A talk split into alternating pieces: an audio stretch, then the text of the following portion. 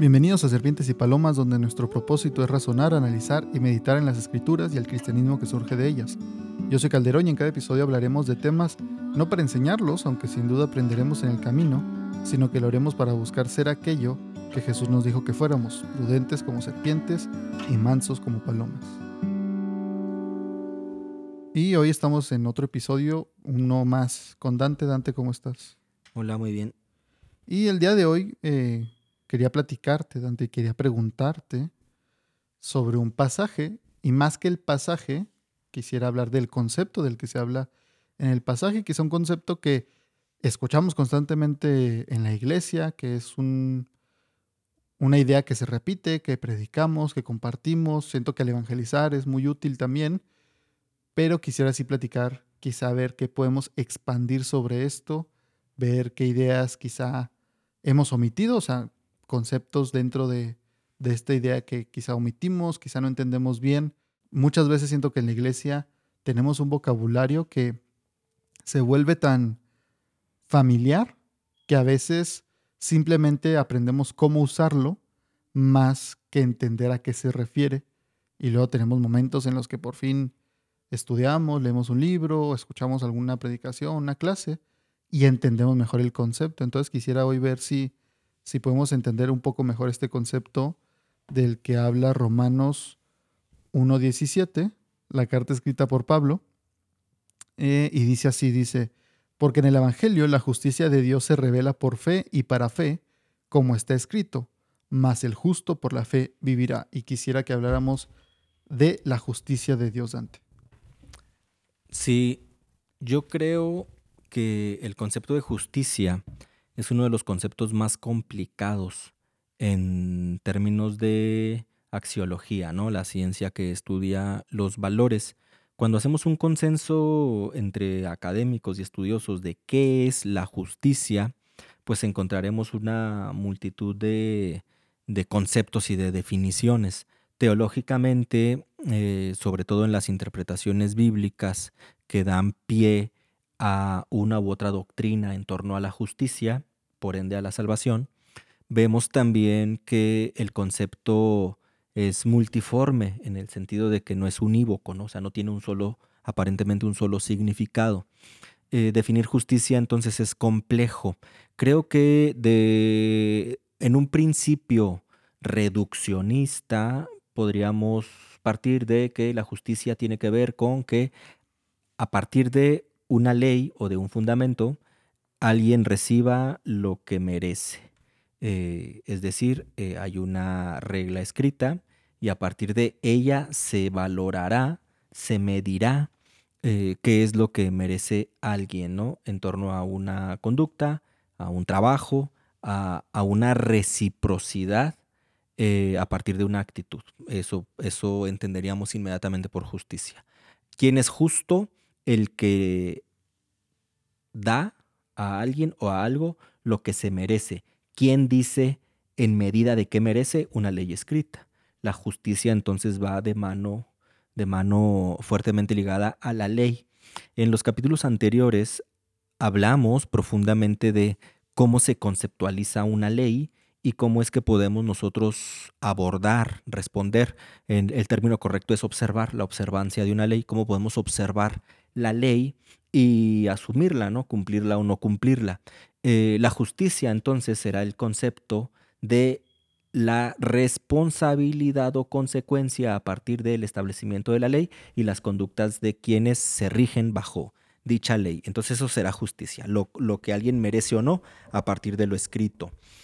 Eh, el versículo que tú lees, Romanos 1.17, es ese versículo que también alguna vez lo mencionamos, que hace mella en la mente de Martín Lutero por ahí del año 1515, 1514, cuando él comenzaba el estudio de los salmos eh, en, la cátedra que tenía en la Universidad de Wittenberg. Y en las anotaciones que él hizo en torno a lo que empezaba a entender por justicia. Hablamos entonces de, la Edad Media, de esta, es el, el final de la Edad Media, ¿no? Esta etapa en donde se concibe la idea de un Dios castigador, de un Dios sumamente airado con el pecado del hombre en el sentido de, de que hay que, por medios humanos hay que resarcir los errores y hay que abonarle mucho a la salvación, ¿no? Y, y no importa lo que uno haga, siempre uno estará en deuda con Dios y tendrá uno que estar constantemente lidiando con esto y haciendo obras en las que la salvación se complete, porque Dios está enojado, no está airado. Un Dios en ese sentido justo. Eh, entonces, para que Dios no me dé lo que merezco, entonces tengo que esforzarme. Hasta este momento el concepto no es complicado. O sea, la justicia es el que se porta mal le va mal, el que se porta bien le va bien. Eh, y este versículo hace mella en Martín Lutero, en, eh, años antes de la protesta formal en Wittenberg, porque Martín Lutero está pensando, como es el pensamiento de la época, que la justicia de Dios está encima de él. Eh, y, tiene que buscar la forma de librarse de la justicia de Dios. Entonces, ¿por qué hace tanta mella este versículo? Nosotros sabemos por la historia o lo que eh, nos han contado en torno al protestantismo que, que Martín Lutero entendió o, o, le hizo mella el justo por la fe vivirá, pero en realidad lo que le hace mella en ese momento es la primera parte del versículo, porque en el Evangelio, eh, cuando hablamos del el Evangelio, el versículo anterior nos da luz a qué se refiere Pablo y las escrituras cuando habla del Evangelio. Mira, lee por favor el versículo anterior. Dice, porque no me avergüenzo del Evangelio, porque es poder de Dios para salvación a todo aquel que cree, al judío primeramente y también al griego. Ahí nos está dando la definición de qué es el Evangelio. El Evangelio es poder de Dios para salvación. Eso es el Evangelio. Poder de Dios para salvación. Eh, quizá eh, un texto descontextualizado en las predicaciones motivacionales de los cultos protestantes. El Evangelio es poder y sobre todo de los cultos pentecostales. Mm, no, el Evangelio es poder para salvación. El Evangelio no es manifestación de poder en torno a la vida de los creyentes. Es parte de, pero no es eso. Entonces el Evangelio es poder de Dios para salvación. Eso es el Evangelio. Y tenemos en todo el relato bíblico de Génesis, Apocalipsis, la forma en la que el Evangelio, el poder de Dios para salvación, cobra sentido y realidad concreta en nuestra vida, en nuestra vida diaria, ¿no? en nuestra vida secular y en nuestra vida biológica, orgánica, psicológica, mental, espiritual.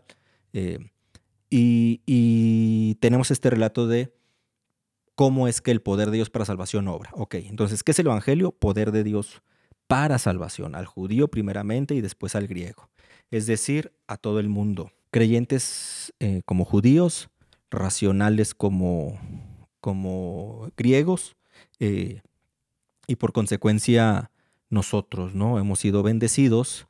Le dijo, se le dio la promesa a Abraham que en alguien de su simiente, alguien de sus generaciones, en alguien de sus generaciones serían benditas todas las naciones de la tierra, ¿no? Entonces, los judíos, hemos dicho en otros capítulos, esperaban el cumplimiento de la promesa, que un hijo de ellos sería el libertador en el cual todas las naciones serían benditas en la tierra. Entonces, eso es el Evangelio, el poder de Dios para salvación, el poder obrando, el poder de Dios obrando para salvarnos, con toda la historia de, de la historia, la, narración, la historia bíblica, ¿no? Entonces, si el Evangelio es poder de Dios para salvación, el siguiente versículo nos dice, porque en el Evangelio, o sea, en esta historia de salvación, del poder de Dios obrando para salvar al mundo desde su plan, la planeación, dice eh, Juan 1.1, porque en el principio era el verbo, y el verbo era con Dios, y el verbo se hizo carne y habitó entre los hombres, ¿no? O sea, el verbo, desde el principio,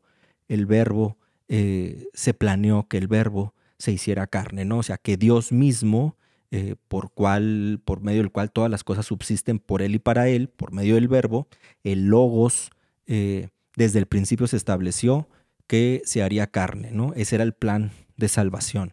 Dice Génesis 1.1, eh, en el principio creó Dios los cielos y la tierra y la tierra estaba desordenada y vacía. ¿En cuál principio? En el principio de la historia. En el principio, cuando hablamos del tiempo, cuando hablamos del principio de las cosas, cuando hablamos de el plan de Dios fuera de su eternidad, fuera de su eternidad me refiero a nosotros como materia.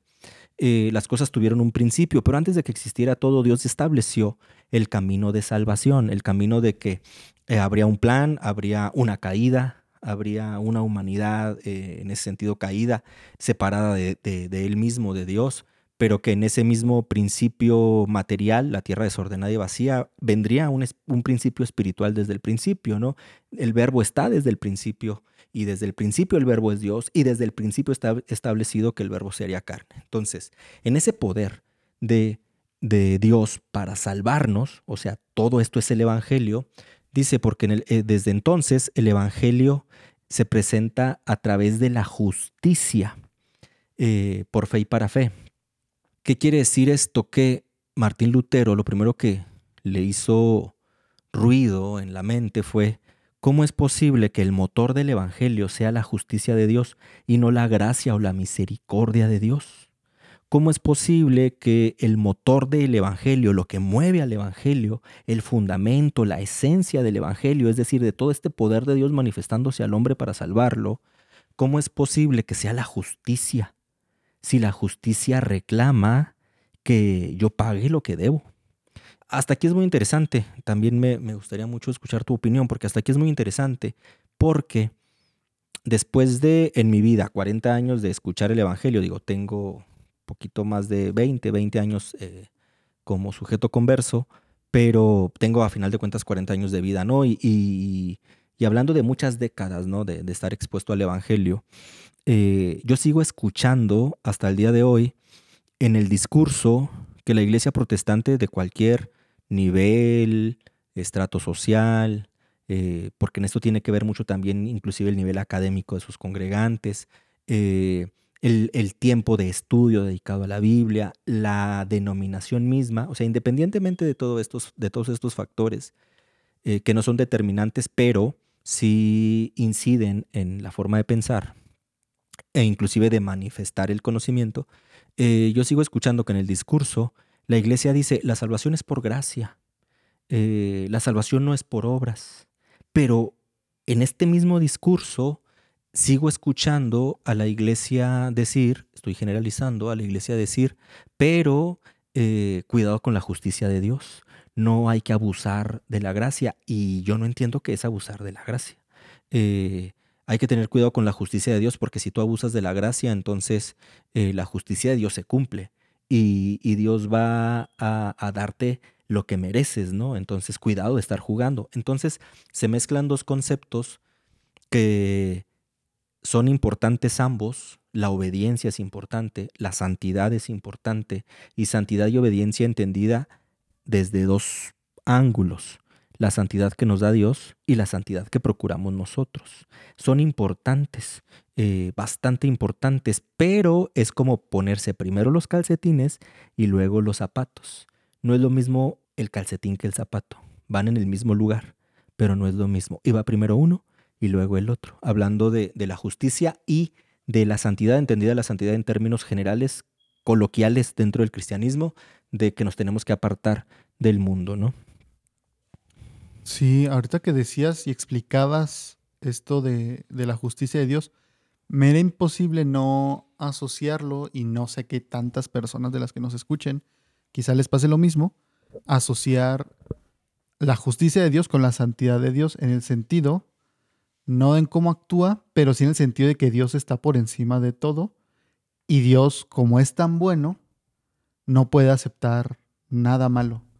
Y, ahí creo que en eso, en eso específicamente, se parecen mucho el cómo he escuchado, como me preguntabas a mí específicamente, el cómo yo he escuchado que se usan los términos de la justicia de Dios eh, y la santidad, que creo que en ese espacio puede llegar a, sobreponerse el cómo lo explica. No estoy diciendo cómo dice la Biblia, cómo que dicen los versículos, simplemente cómo lo he escuchado, cómo se usa a la hora de evangelizar, a la hora de predicar. Esta idea de que Dios es justo y que te digo, ahí siento que es casi intercambiable, es decir, Dios es justo, Dios es santo, es decir, está, es tan bueno que aguas con que tú no seas también muy bueno, como creyente y no creyente, es decir, si Dios te va a mandar al infierno, si Dios te va a castigar, es porque Él es muy bueno, es decir, Él es tan bueno que tú te quedas corto de, la bondad, de la justicia, de la santidad de Dios, entonces el resultado es que si no te arrepientes, que si no confías en Jesús, vas a ir al infierno. Pero además, como creyente, eh, pues no te puedes olvidar que aunque tú ya seas salvo, que es lo que decías, ¿no? o sea, tú ya eres salvo, sí, ya crees en Jesús, sí, pero acuérdate y cuídate de lo que haces porque Dios es justo, pero justo en este día te va a castigar y te va, y Dios anda buscando a la gente, creyentes y no creyentes, te está cuidando para ver en qué momento fallas, la riegas. Y creo que aquí lo aplicamos personalmente, ¿no? O sea, cada quien lo que haya batallado antes de ser cristiano, es muy fácil que uno diga, yo batallaba con tomar, con fumar, con drogarme, con, eh, con la pornografía, con las mentiras, con lo que sea la lujuria. Y entonces cada uno dice, no, hay de mí si vuelvo a caer en algo similar, porque la justicia de Dios se me va a aplicar y Dios anda cortando cabezas porque Él es justo y Él no va a dejar que nada de eso. En, en inglés me parece una frase muy curiosa que, que dice que, que luego se usa como sarcasmo. Ya ni sé cuál fue primero, pero creo que dice que lo normal sería que ninguna mala acción queda sin castigo. O sea, siempre va a haber un castigo por una mala acción. Luego la gente, por sarcasmo y porque parece ser lo que, lo que sucede, eh, dicen, y ninguna buena acción tampoco se queda sin su castigo. Es decir, incluso cuando llegamos a hacer cosas buenas, y no, no en el rango espiritual, sino en lo diario, incluso cuando alguien hace algo bueno, parece que le vienen consecuencias malas, ¿no? Y, y pareciera que nosotros como creyentes estamos pensando eso, que si hago algo bueno o algo, algo malo, y luego me va mal, decimos, pues que seguramente Dios me está castigando. Y yo creo que ese es un temor que la mayoría de creyentes han tenido, decir, no, pues me, ya soy creyente, voy a la iglesia y todo, pero me fue mal en algo. Yo creo Dios me está, a veces decimos, me está enseñando, pero mentalmente decimos, me está castigando. Algo hice mal y la justicia de Dios está haciendo efecto. Es decir, Dios me va a castigar de cualquier manera y es una lección hoy. Y por eso es tan importante que sea donde andas, donde andes, con quien andes, no te equivoques, o sea, no peques, porque Dios te va a castigar, aunque tú ya seas su hijo. Y luego se utiliza esta idea, ya me dirás tú si, si aplica o no, eh, que la he escuchado también bastante, ¿no? De, ah, sí, es que Dios te está castigando porque Dios al que ama castiga para corrección, que creo que también se tuerce, como decir, Dios está castigando porque es justo, y se nos olvida que el versículo dice que es por amor, no para, para que se te quite y que veas que yo soy muy bueno. Sí, el, el concepto e inclusive el cómo lo abordamos, el concepto de justicia, puede ser ambiguo y puede ser complicado, porque tocamos dos extremos. Uno, el de legalismo y otro, el de la permisividad, el libertinaje, ¿no? Entonces, eh, ¿a qué le tememos? Le tememos a que, como líderes, ¿a qué le tememos o como creyentes? A por un lado, parecer que estamos diciendo, estamos negando que la salvación sea por gracia, por regalo, porque a Dios le plació que dar su propia vida en, Jesucristo, la segunda persona de la Trinidad, que es Dios, eh, dar su vida en rescate por nosotros y que el precio de nuestro pecado, pasado, presente y futuro, fuera sobre él. Y, y tocar esto y por un lado tocar los extremos, ¿no? Entonces, negar que es por gracia, porque hay que guardarlo, conservarlo, lucharlo. Hablaríamos de los pasados, de los pecados futuros, eh, y, e irnos al otro extremo, ¿no? Entonces, que ese es el temor. Entonces, esto significa que tenemos la libertad de hacer lo que sea, porque a final de cuentas Cristo ya murió y pagó nuestros pecados, el precio de nuestra maldad fue sobre él. Entonces tenemos miedo a estos dos extremos. El problema es que los juntamos, estos dos extremos, constantemente los juntamos, porque como no nos definimos, entonces nos gusta decir, sí, es por gracia, pero cuida la salvación o cuida, cuida tu vida porque la justicia de Dios sigue estando presente. Eh, esto es muy lógico, ¿no? Que, que, tengamos este temor a no parecer permisivos, pero tampoco abandonar el concepto de, de la gracia. Pero, o sea, es muy lógico, pero también es muy peligroso, porque seguimos siendo en ese sentido ambiguos. En lo práctico yo te puedo decir, Eric, Dios murió por ti, Dios dio su vida, Dios pagó, Eres salvo porque a Él le place, porque la gracia se ha derramado sobre ti.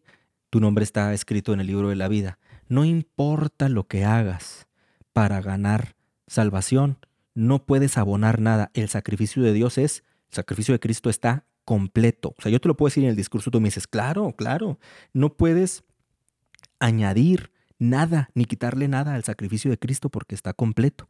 Y tú lo entiendes, me dices, sí, claro, pero inmediatamente también te puedo decir, Eric, necesitas cuidar tu vida, necesitas ser un cristiano fiel, necesitas ser un cristiano que se santifica, necesitas ser un cristiano que ora, necesitas ser un cristiano eh, que busca de Dios, que lee la Biblia, que es fiel en la iglesia en todo sentido. Necesitas ser fiel a Dios, porque si descuidas, porque si te enfrías, porque si eres tibio, porque si tienes en poco lo que Dios ha hecho por ti, entonces te vas a meter en problemas porque Dios no está pintado, Dios no está jugando. O sea, eso también es cierto. Pero eso segundo no habla de la justicia de Dios, habla del deber cristiano, eso es otra cosa. Por eso decía yo, primero son los calcetines y luego los zapatos. ¿Qué dijo Martín Lutero o qué pensó Martín Lutero? ¿Y por qué es tan importante para nosotros qué pensó Martín Lutero? Porque tenemos una revelación de la escritura nuevamente capaz de acercarnos a Dios libremente, sin intermediarios, tal como, somos, acercarnos confiadamente de nuevo al trono de Dios por, por medio del sacrificio y la fe en Jesucristo. Esa es la revelación que tenemos nuevamente en el protestantismo. Está escrita en la Biblia y, fue, y ha sido desde siempre, desde el principio de los tiempos. Pero en el protestantismo tenemos otra vez este regreso, este regreso a la Biblia. Por eso insisto en Lutero. ¿Qué pensó Lutero? Pues que, que si el Evangelio de Dios, el Evangelio, el motor del Evangelio es la justicia, no la gracia, ni la misericordia, sino la justicia, ¿cómo es posible que Dios salve a través de lo que se espera que yo haga bien? Eso es justo. Entonces Martín Lutero entendió, por revelación del Espíritu Santo, que la justicia de Dios es una justicia que justifica, es una justicia justificante. Aquí yo hago una pregunta importante. ¿Por qué me persigue Dios? Metafóricamente. ¿Por qué me persigue Dios? En su justicia, ¿por qué me persigue? Y estoy hablando de creyentes. ¿eh? Esto está dado a todo el mundo, a todo el universo, a todo ser viviente. Eh, dice Juan 3:16, ya lo habíamos dicho, porque de tal manera amó Dios al universo eh, que echó a andar su poder para salvar al hombre, que dio a su Hijo unigénito, para que todo el que en él crea, ¿verdad? ¿Para qué me persigue Dios? Para justiciarme o para justificarme. Esa es la justicia de Dios y esa es la gran diferencia. Dios me persigue para darme su perdón. Dios me persigue para justificarme, no para ajusticiarme. Eso es muy diferente. Entonces, ¿cuál es el conflicto que vemos en Pablo, el conflicto personal en Pablo? Cuando Pablo hacía esta, esta argumentación, y esta reflexión, él daba la pregunta exacta. Entonces, ¿pecaremos deliberadamente? De ninguna manera. De ninguna manera. Dios ha justificado en la muerte de Jesucristo ya mis próximos pecados. Sí, porque su sacrificio es total. Esto me da libertad para hacer lo que me venga en gana. Eso es otra cosa. Eso tiene que ver con deber cristiano, eso tiene que ver con frutos frutos integrales del cristiano, frutos dignos de arrepentimiento, eh, o sea, frutos de arrepentimiento, frutos del Espíritu y los diferentes frutos que, que fruto y frutos que hable la Escritura. Eh, y tienen que ser evidentes. Pero ese es deber cristiano, esa es vida cristiana, esa es madurez cristiana, ese es crecimiento cristiano que no tiene que ver con la justicia de Dios. Eh, tiene que ver con la obediencia del cristiano. Otro punto importante antes de, regresarte la palabra. La obediencia, nosotros pensaríamos que es una semilla. Tengo que sembrar obediencia. Y yo creo que si yo siembro obediencia, voy a cosechar religión. Si yo siembro obediencia, no voy a cosechar ni fe ni santidad. Si yo siembro obediencia, voy a cosechar religión. Entonces la obediencia no es una semilla. La semilla es la fe, la fe que Dios pone en nosotros, porque la fe es don de Dios, la santidad que Dios pone en mí porque yo soy santificado, porque Dios es santo. Yo soy santificado porque un día Jesucristo murió por mí, dio su vida por mí, me limpió, me lavó, me perdonó, se presentó ante el Padre y dijo, estos son los que tú me diste. Yo tengo acceso al trono de Dios por gracia de Jesucristo, no por mérito propio. Porque aquí entra un tercer concepto. Nuestras obras son como trapos de nuestras mejores obras son como trapos de inmundicia. Puede ser metafórico, digo, en el sentido literal del escrito es metafórico. También puede ser metafórico el significado. Sin embargo, lo que es un hecho y lo que nos enseña es que yo no puedo hacer absolutamente nada para merecer estar delante de la presencia de Dios y que Dios me diga, me complazco en ti. Nada, nada. Entonces, si no puedo hacer nada, quiere decir que no hay forma que yo me presente delante de Dios con mis mejores obras, con mis mejores ropas, para decirle, Señor, he peleado la batalla, he ganado la fe. No, porque mis mejores obras, cuando yo le diga al Señor, Señor, he peleado la batalla, he guardado la fe, eh, Dios va a decir, pero si tus mejores obras son como trapos de inmundicia delante de mí, si yo he peleado la batalla y he guardado la fe es porque Cristo va delante de mí. Y porque quien, a quien ve Dios es a Cristo. Hasta ahí todo mundo dirá, claro, amén, gloria a Dios, eso es bíblico, lo creo. Entonces estamos hablando de dos, de dos momentos diferentes. Uno es la justificación, la justicia que justifica, la justicia que perdona, la justicia que cubre pecados, la justicia de Dios justificante. Y otra cosa es la obediencia. Tengo que ser obediente. Entonces, si la obediencia no es una semilla, ¿qué es? La obediencia es un fruto. Yo, la, yo sé que la semilla es la fe, que la semilla es la santidad, santidad que Dios me ha dado, fe que Dios me ha dado. Esa es la semilla. ¿Y cuál es el fruto? Obediencia. ¿Por qué soy obediente? ¿Por qué puedo entender la importancia de guardar mi fe, de guardar el cristianismo, de todos los días de mi vida esforzarme por ser cada vez mejor cristiano, mejor ciudadano, mejor hijo, mejor padre, mejor esposo, mejor compañero de trabajo, mejor. ¿Por qué? Porque tengo una responsabilidad con lo que Cristo ha hecho por mí. Pero la obediencia es resultado de creer en el poder salvador de Dios, es decir, en el Evangelio.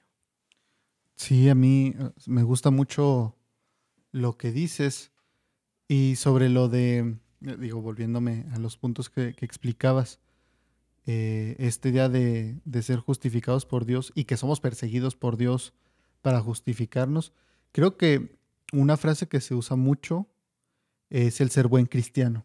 O sea, como decías tú, si alguien me dijera que me dijera el Evangelio, tal cual como lo decías tú, y dijera, amén, sí, claro. Y me dijera, pero si quieres ser buen cristiano, tienes que leer la Biblia tanto tiempo, orar tanto tiempo, ir tantas veces a la iglesia, eh, evangelizar tanto, ayunar tanto, y se le van sumando y sumando cosas. Y, y, se dice, para ser buen cristiano, no, no para ser cristiano. Pero sí creo que a veces en la práctica, en cómo, que hemos hablado en otros episodios, la percepción, estas ideas de, ser alejado, de ser tomado como no, pues es, no es cristiano realmente o es supuesto cristiano, todas estas cositas. En la frase de ser buen cristiano, que en sí no tiene nada malo, pero lo que le hemos puesto nosotros las cargas, a veces pareciera que, que creemos, no, pues sí, será salvo, pero yo estoy más, más adentro de la salvación, como si fuera a decir, ¿no? Y aquel que no hace estas cosas que te digo que hace un buen cristiano, está en la orillita, apenas es salvo como si la salvación funcionara así, o sea, como si, si de mí dependiera qué tan dentro o fuera estoy de la salvación. Y es, siento que es una idea completamente mala y que produce miedo en las personas, porque produce miedo de decir, no, yo sí quiero estar más dentro de, la salvación, o sea, estar más seguro de mi salvación. Y esas frases de estar más seguro de mi salvación, yo creo que no deberían ser así, porque ¿qué me está dando mi seguridad? el qué hago yo, el qué tan buen cristiano, entre comillas, soy, porque, como decías tú, ¿no? O sea, yo estoy plantando tiempo de, de lectura, tiempo de oración, tiempo de ayuno, y eso me hace más cristiano o me hace estar más seguro en la salvación que tengo. Cuando la, seguridad y la fe es tener seguridad de que lo que hizo Cristo, eso me mantiene salvo, de que, digo, me mantiene seguro de que soy salvo, no lo que yo le esté agregando a las cosas, porque a veces tenemos esta idea que no se dice, pero siento yo que mm, yo tengo ya, este año voy a cumplir 10 años de que, de que el Señor me salvó. Y sí lo he escuchado bastante de diferentes personas, bien intencionadas, hermanos en la fe, pero esta idea que quizá no se puede decir con esas palabras, pero se, se, se enseña de que Dios salva, pero tú mantienes tu salvación. Y es un miedo muy grande porque si en mí, o sea, como si Dios me diera el ticket para entrar, pero de mí eh, depende mantenerme dentro del lugar, es un peso bien grande porque literalmente estoy poniendo el peso de mi salvación en mí. Y es como, sí, Dios ya te dio la salvación, pero tú la mantienes, ¿eh? Y el día que tú no sigas haciendo las cosas que debes hacer, pues quién sabe si seas salvo. Eso es salvación por obras, eso es decir, eres salvo por gracia y tus obras. O es, no es muy diferente a lo que dicen los mormones, que dicen, porque por gracia sois salvos por medio de la fe, después de todo lo que hayas podido hacer. Y aunque no, cualquier cristiano, creo yo, diría, no, eso es herejía, eso no es el Evangelio, sin duda, como decías tú, no es muy fácil decir, no, eso no es, o eso sí es, pero a la hora de practicarlo, estas ideas permanecen, porque luego dice alguien, no, ese no es cristiano porque anda acá, o ese no es cristiano porque hizo esto, o ese no es cristiano porque yo lo vi el otro día hacer estas cosas, como si fuera por las obras. Sí, cayó de la gracia. He escuchado mucho. Y esta frase de no abuses de la gracia, que no la entiendo para nada. Muchas gracias por escuchar este episodio. No olvides suscribirte al podcast en tu plataforma favorita y recuerda que puedes encontrarnos en Facebook, Instagram y YouTube, donde subimos más contenido que nos lleva a razonar, analizar y meditar en las cosas de Dios. Espero que estés bien. Dios te bendiga.